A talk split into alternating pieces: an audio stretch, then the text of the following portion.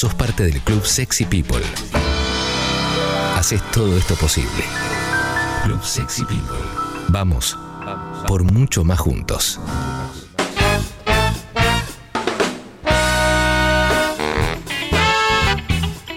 11.40 de la mañana, seguimos haciendo Sexy People.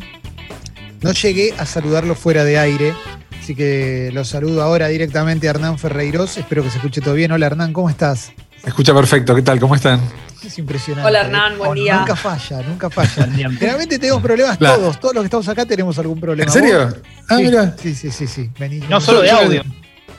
Claro, bueno, bueno, eso, eso también, todos los tenemos. Pero.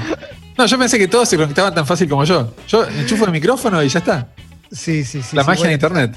Dijiste la palabra clave además. Micrófono. Tenés un micrófono. Eso también ya es una ventaja comparativa. Todos, todos tienen. Bueno, acá yo los que veo a ustedes están todos con un muy buen micrófono. Vos decís Sí, los, sí. los- los- los invitados en general. Sí, sí, sí, sí. En general, en general es desparejo, pero este, este bloque tiene que salir bien, Hernán. Este Bueno, bueno. Va a salir, va a salir bien. Eh, por si no, por si no lo conoces a, a Hernán, Hernán eh, en el programa habla de cine y de series. Venías mucho hablando de series. Y, y hoy propusiste una película que es, que es bastante esperada. eh, así que me, me encanta. Quiero, quiero saber qué, qué nos vas a contar sobre esa película.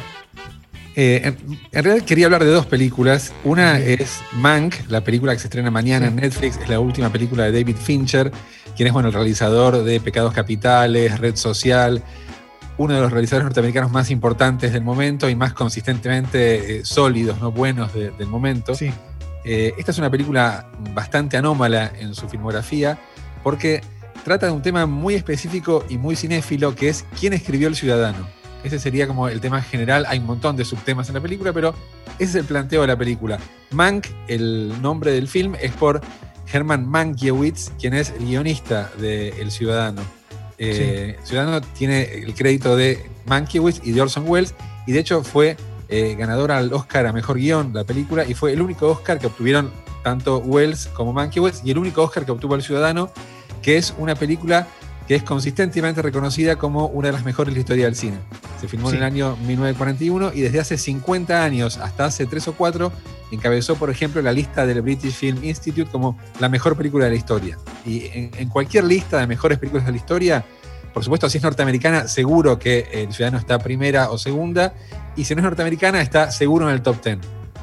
Eh, te quiero frenar ahí un segundo, Hernán, porque vos trabajás de guionista. Y, y la primera pregunta que te quiero hacer es: ¿estás de acuerdo con que sea con, con esa votación? ¿O por lo menos la pones en el top 5? Eh, sí, eh, es, es- es difícil ¿no? decir cuál es para vos la mejor película de la historia del cine. No es la película que más me gusta a mí, pero esa es una cuestión de gusto Claro. personal. O sea, en mi top 5, no sé si está El Ciudadano, pero reconozco en importancia histórica, seguramente está en el top 5 de cualquier crítico. Claro. Eh, y bueno, ha- hay un montón de, de- de polémicas en torno a la película y un montón de historias en torno a la película. La película fue. eh, quiero hablar un poquito del Ciudadano porque probablemente mucha gente tenga disponible y, y vea Mank, pero pocas hayan visto El Ciudadano de las que van a ver Mank. Y es, es hace falta saber algo y, y si se ve el, el- el Ciudadano se entiende mucho mejor todo lo que cuenta Mank. Pero bueno, también me, me gusta hablar de esta película porque no se habla mucho y es una de las películas más importantes de la historia, así que también vale la pena recordarla. Y no busqué en realidad dónde está disponible, pero eh, seguramente en Apple TV o en alguno de los sistemas de streaming, no tengo dudas que debe estar. Si no es Sí. que está en YouTube, porque a veces también los clásicos están disponibles también en YouTube, pero seguro Sí, está sí. en alguno de estos servicios de streaming para quien la quiera ver. Pero bueno, es eh, una de las mejores películas de la historia para eh, montones de listas y montones de críticos. La dirigió Orson Welles, fue su primera película en el año eh, 41, tenía 26 años, 25 años cuando eh, la dirigió. Y Wells venía de un éxito eh, colosal en la radio y en el teatro. Tenía una compañía teatral llamada Mercury Theater, que también hacía obras teatrales en la radio, y había eh, adaptado a radio el libro La Guerra de los Mundos de H.G. Wells. No hay relación entre H.G. Wells y Orson Welles, escribe distinto, eh, que es la historia de una invasión marciana a la Tierra. Pero Wells lo adaptó como un programa de noticias. O sea, eh, en vez de contarlo como una ficción, lo contó como una noticia periodística. Y el mito dice que miles de personas lo creyeron y hasta que hubo suicidios, eso probablemente no haya sido cierto, porque creían que efectivamente la Tierra estaba siendo invadida por, por marcianos siguiendo la transmisión de Wells. Eh, así que fue eh, te lo dicen en TEA eso. O por lo menos en una época te lo contaban en TEA. Era como parte de. claro, bueno, del mito radial, ¿no? cuando estudias radio, las cosas que son radio es que Wells hizo la guerra de los mundos y que la gente se creyó que era en serio que los marcianos invadían la Tierra. Pero bueno, esto en todo caso habla de eh, la capacidad de Wells. Fue un innovador en la radio, fue un innovador en el teatro. Y bueno, cuando llegó al cine hizo una de las mejores películas de la historia. O sea que Wells era claramente una persona excepcional. Probablemente su mayor mérito es decir, la construcción de sí mismo era un personaje totalmente extravagante, exuberante. Eh, y bueno, en, relación con lo, que estaba contando de la Guerra de los Mundos, y esta cosa de eh, contar algo ficticio como real, uno podría pensar que la Guerra de los Mundos creó eh, esta versión radial, la fake news, ¿no? Fue en todo caso la primera fake news. Y este tema de la, falsedad, de hecho Wells tiene una película llamada Fake, que es un documental sobre, bueno, sobre la falsificación en el arte, eh, uy, voy a apago esto, ¿no? Porque se está escuchando cuando entran mensajes. Se escucha perfecto, ¿eh? Se escucha todo perfecto, se ve ah, bien. Yo, siento como que entran mensajes en mi WhatsApp y está como saliendo al aire, pero si no sale. No, no, no está saliendo al aire. No está ah, saliendo al aire. si alguien te está escribiendo y te está invadiendo la privacidad, quédate tranquilo. Perdón, pensé que estaba. No. te escribo más, Hernán, perdóname. Que estaba saliendo, perdón. Bueno, entonces sigamos así, perdón por la interrupción.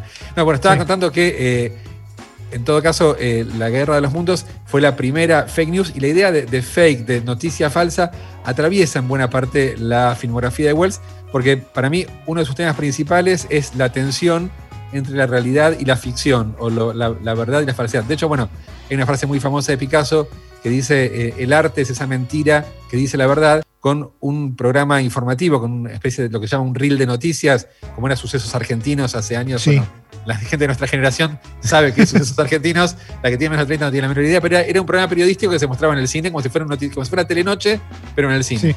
Bueno, con esto empieza El Ciudadano contando la vida de Charles Foster Kane, un millonario norteamericano, bueno, de, ficción, pero bueno, es un reel de noticias falso. Eh, Wells empieza su película con nuevamente con otra fake news, con una ficción que está pasando por una noticia de verdad.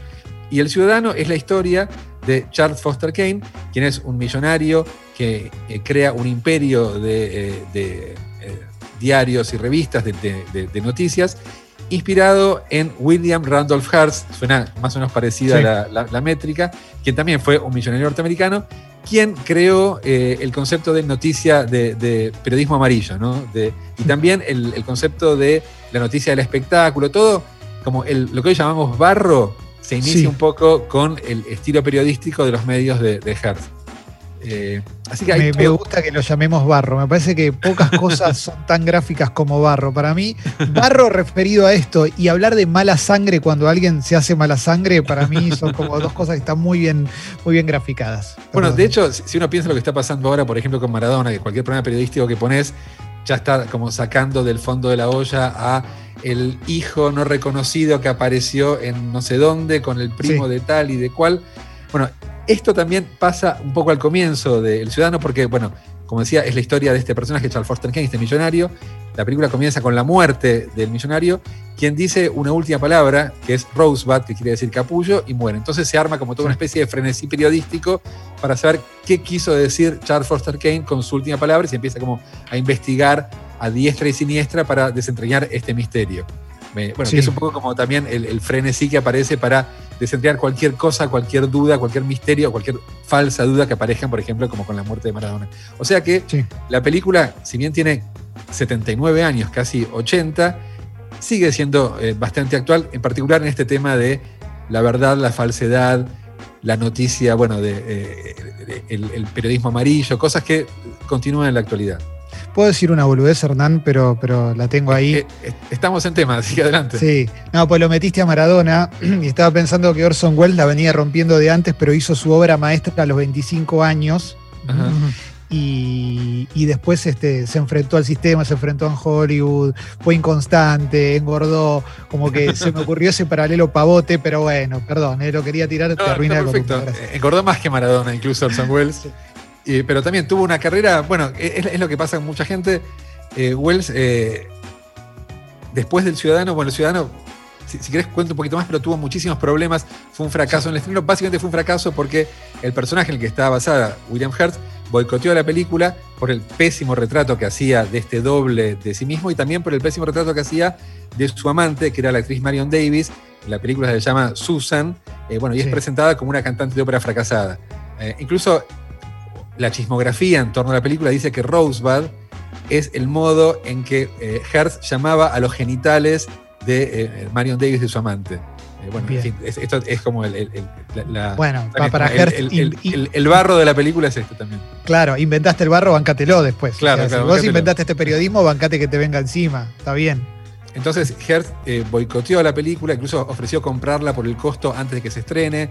Cuando la película ganó el Oscar fue abucheada. Había como justamente una animosidad bastante importante por el enorme poder que tenía este personaje y que Wells no era prácticamente nadie en Hollywood. A partir de esta película, Wells fue un paria. La segunda película que supuestamente también iba a ser una obra maestra, fue boicoteada por los estudios y desde ahí tuvo que financiar con sus trabajos dentro de Hollywood y otros trabajos el cine que él quería hacer fuera del financiamiento de los estudios. O sea que Wells terminó haciendo películas eróticas, no él como protagonista erótica, sino como secundario. Terminó haciendo eh, propagandas de vinos que todavía pueden verse en YouTube. Todo para juntar dinero para poder seguir haciendo películas. Eh, así que bueno, en esto también me hacía acordar un poco la capacidad de Maradona de bueno, estar dirigiendo en, eh, Oriente Medio. ¿Cómo? Dorados de Sinaloa. Dorados de Sinaloa, claro, en fin, todo eso. O un puesto en Bielorrusia. O un puesto, claro, Bielorrusia, bueno. Eh, eh, así que hay, como varias equivalencias con, con Maradona. Volviendo a El Ciudadano, la película fue una especie de semillero de grandes talentos, o tal vez gente que descubrió su talento haciendo esta película, porque, bueno, el guionista, como decía, era Herman Mankiewicz, quien, eh, bueno, también fue supuestamente guionista del Mago de Oz, aunque no acreditado, fue guionista de varias películas de los hermanos Marx, eh, fue un guionista importante, tal vez no muy reconocido, y justamente, bueno, toda eh, esta cosa de saber si él fue o no guionista tiene que ver con la falta de reconocimiento del personaje. También el director de fotografía, llamado Greg Tolan, fue un gran director de fotografía de los años 40. La película tiene un montón de invenciones visuales.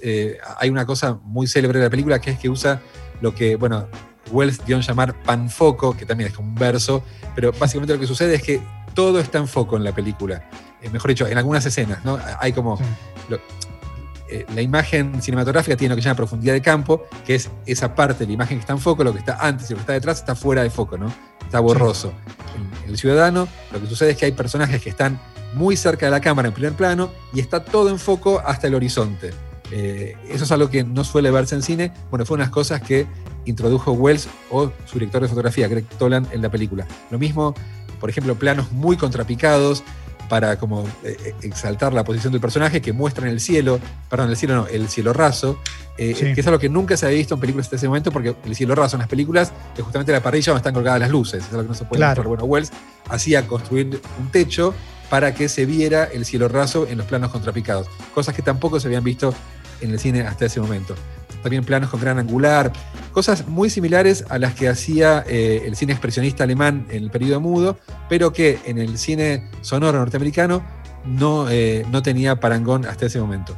Una cosa que se dice habitualmente sobre El Ciudadano es que, así como El Nacimiento de una Nación, una película de Griffith, se supone que es la película que amalgamó todos los logros, todas las invenciones estéticas y técnicas del cine mudo hasta ese momento, bueno, del Ciudadano se dice algo parecido, pero con el sonoro, que amalgamó todos los eh, avances estéticos y técnicos del cine hasta el momento de su estreno. Y me parece que eh, no, está, no está tan mal.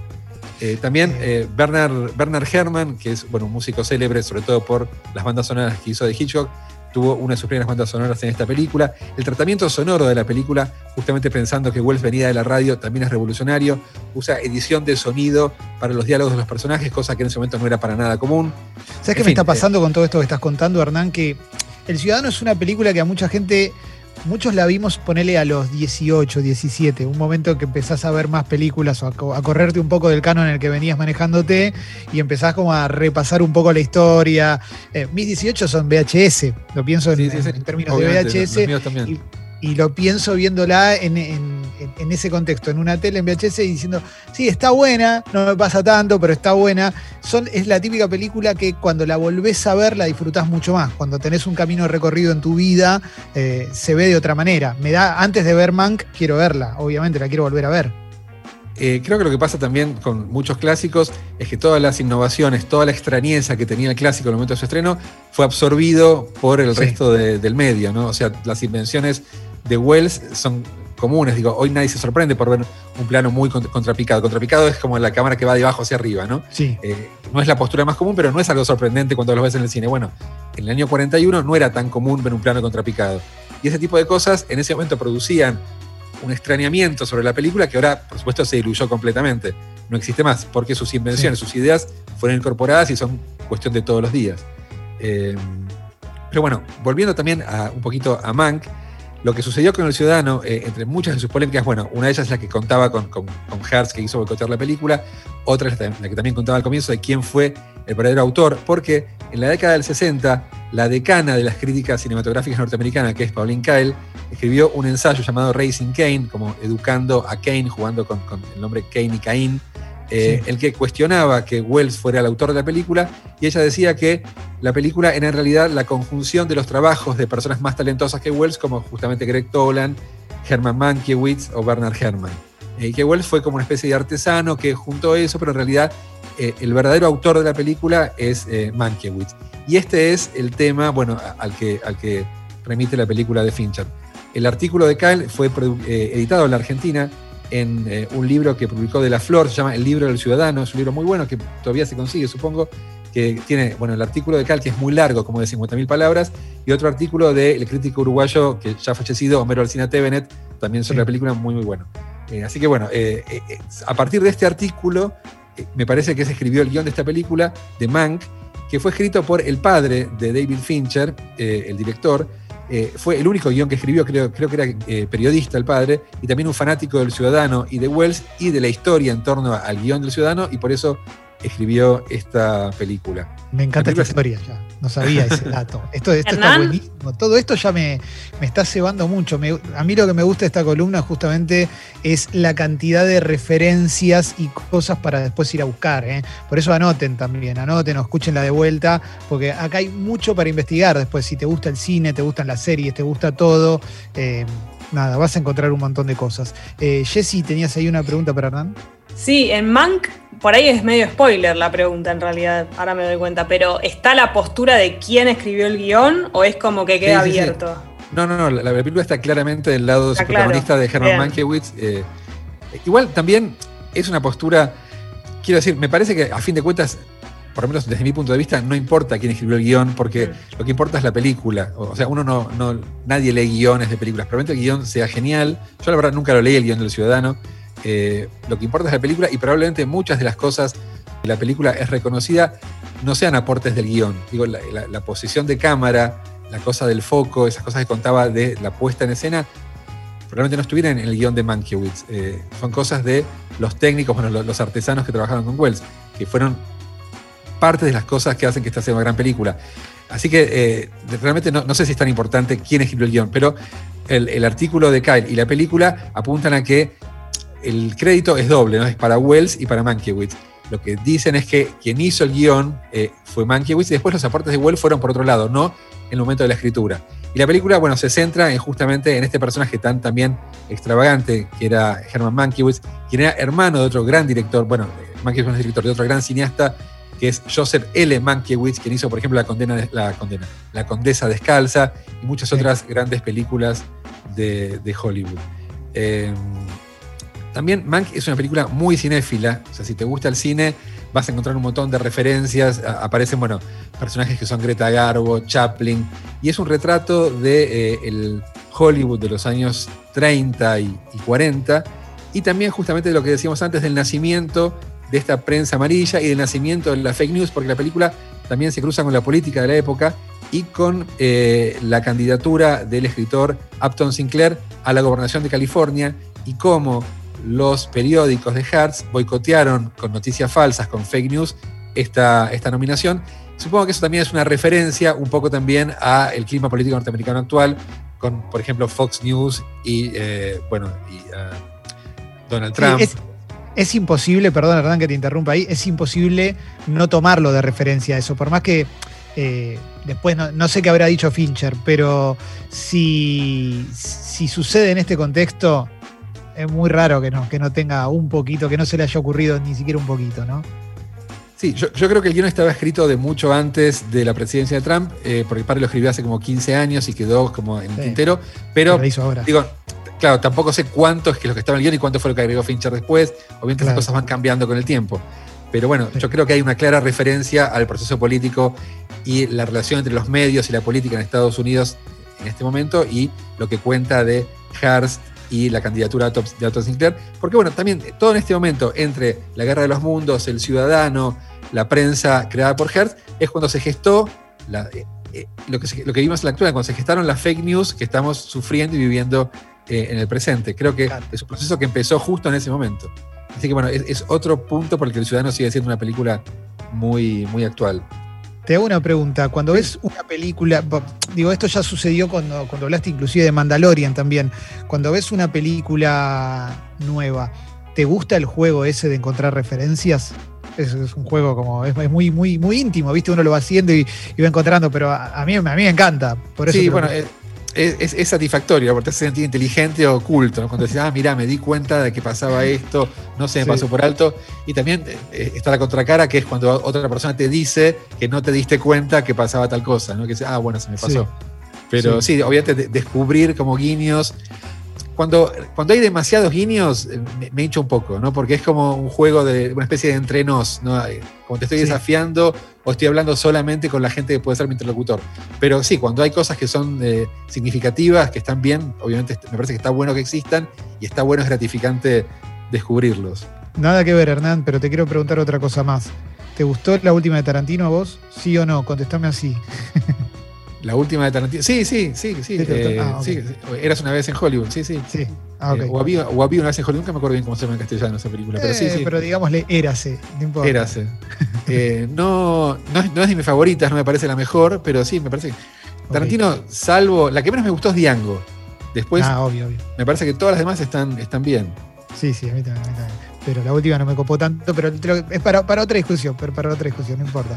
Pero me daba curiosidad, me daba curiosidad. Como recién, como recién estamos arrancando eh, con la columna, me salen dos millones de preguntas. Y veo que también en la app hay mucha, mucha respuesta, eh, mucha Son respuesta. de como las primeras citas, esto con Sí. Hernán, ¿no? Sí, sí, sí, sí. No, es tremendo porque eh, tienen que anotar, ¿viste? Eh, se, se escucha con la libreta esta, esta columna. Bueno, no, es- perdón, no es para tanto. Es, es un poco rápido. Yo digo, cuando hay mucha data, siento que, que, eh, tengo que pasarlo rápido porque se hace, se hace aburrido, si no, y por ahí me acelero demasiado. Ah, no, no, está perfecto, está perfecto. Pero una cosa más que se puede consultar que está muy buena es un libro llamado Ciudadano Wells, que es un conjunto de conversaciones de Orson Welles con Peter Bogdanovich, que es un director también muy bueno, eh, director de. Luna de Papel, por ejemplo, entre otras muchas películas, eh, donde, bueno, Wells muy reticentemente cuenta eh, la historia de la creación del ciudadano y de todas sus películas. Eh, y eh, bueno, en el libro, a pesar del artículo de Pauline Kael al que hacía referencia, en el que supuestamente Wells opaca la figura de Mankiewicz, aquí en el libro le da total crédito y dice que el guion de Mankiewicz era genial, que todas las ideas del libro son de Mankiewicz, que él simplemente lo dejó escribir y después tomó el guion y sobre eso creó su película. Que por supuesto tampoco va en detrimento de la calidad de la película o de la autoría de Wells. Porque así como estaba el artículo de Kyle que defendía el lugar del guionista de Mankiewicz, hubo otro montón de críticos, como por ejemplo Andrew Sarris, que defendían lo que se llama la política de los autores, que afirma que el verdadero autor de la película es el director, que es el que da como la marca del estilo, ¿no? la, marca eh, autoral de la película está puesta en lugar del director, por más que haya aportes de camarógrafos, músicos, actores, guionistas, aquel que define la línea estética de la película es el director y por eso es el autor. Bien. Claro, pensaban que cuando alguien habla de una peli dice es de y nombras al director. Sí, eh, también es un poco injusto porque una película es una creación colectiva, ¿no? Sí. Y, Sí. y es cierto que a veces tal vez es más importante el guionista que el director, o una buena película por el actor y no por el director. ¿no? Las películas de Marlon Brando, salvo Apocalypse Now, El Padrino, 4 o 5, si el resto son recordadas es por Brando, ¿no? Nadie se acuerda quién las dirigió, quién fue el guionista, pero en general sí, eh, eh, la película es del director y cuando el director cumple con su rol es el que define eh, bueno, también en los estudios es más complicado, ¿no? Pero bueno, en, por lo menos en el cine europeo es quien define la línea estética de la película, quien toma las decisiones de cómo van a ser las cosas y por eso, bueno, es el autor. Eso es lo que decía, por lo menos, la política de los autores iniciada de los años 60 y la, a la que adhiere la gente que no está de acuerdo con que Mankiewicz es el, el autor de, del Ciudadano. Eh, más allá de la discusión, eh, digo, todo este marco a mí me da ganas de ver la película. Digo, no, no- no quiero entrar en la de es buena o es mala, pero por lo, por lo pronto me abre la puerta, me abre la puerta a una sala con una, con, con una butaquita para que la vea. Yo creo que está, está bueno y por ahí es al revés, por ahí ves Mank y eso te inspira como para ver El Ciudadano. Yo creo que es una película, no sé qué le pasará a una persona de 25 años cuando la, la vea por primera vez. Yo creo que es una película que se sostiene. Yo hace bastante que no la veo igual, la viste por última vez hace 10 años. Tampoco Sí. sé qué me pasaría si la viera ahora, pero yo cuando, cuando la vi, eh, a los también, fue como vos por primera vez a los 18 o algo así en un VHS, fue una película que me entretuvo, a diferencia de otras películas de los años 30 o 40 que me- se me hacían como densas. El Ciudadano no me pareció para nada, me pareció que estaba todo el tiempo llena de ideas. De hecho, insisto, si, si vos la ves y prestás atención a la factura de la película, cómo está hecha, las cosas que va mostrando, todo el tiempo hay ideas en medio de la película. Por ejemplo, por decir algo, para mostrar la decadencia de la relación entre Kane y Susan, muestran Sí. una serie de desayunos, ¿no? Que van como eh, volviéndose cada vez más fríos, cada vez hay menos palabras. Es un desayuno y otro desayuno y otro desayuno y otro desayuno que son cada vez como más distantes, cada vez más seca la relación entre los personajes y así cuentan cómo se diluye un matrimonio. ¿no? Y eso es una idea, claramente. Bueno, la película está lleno de esos, llena de, de cosas así. Y me parece que eso es lo que hace que eh, sea una película que todavía tenga misterio y todavía eh, se sostenga 79 años después de haber sido eh, estrenada. Bueno, y si no te gusta mucho el cine y la ves igual y te gustan los Simpsons, bueno, sabe que gracias a esa película está el capítulo de Bobo, que es uno de los mejores capítulos de los Simpsons eh, por lejos. Bueno, y cam- cambiando de tema eh, brutalmente para la gente que no quiere ver un cine tan cinéfilo y prefiere algo más de género, ah, también hay un problema con esto porque no está estrenado legalmente en Latinoamérica, pero se estrenó en Europa, en HBO Europa, 30 Monedas, que es la nueva serie de Alex de la Iglesia, quien es bueno, director de Acción Mutante y sobre todo El Día de la Bestia, que es una película bueno, bastante recordada aquí sobre un fanático del heavy metal y un cura que impiden el regreso bueno, de- del anticristo y el fin del mundo. Una película Sí. muy divertida del año 95, si no me acuerdo mal.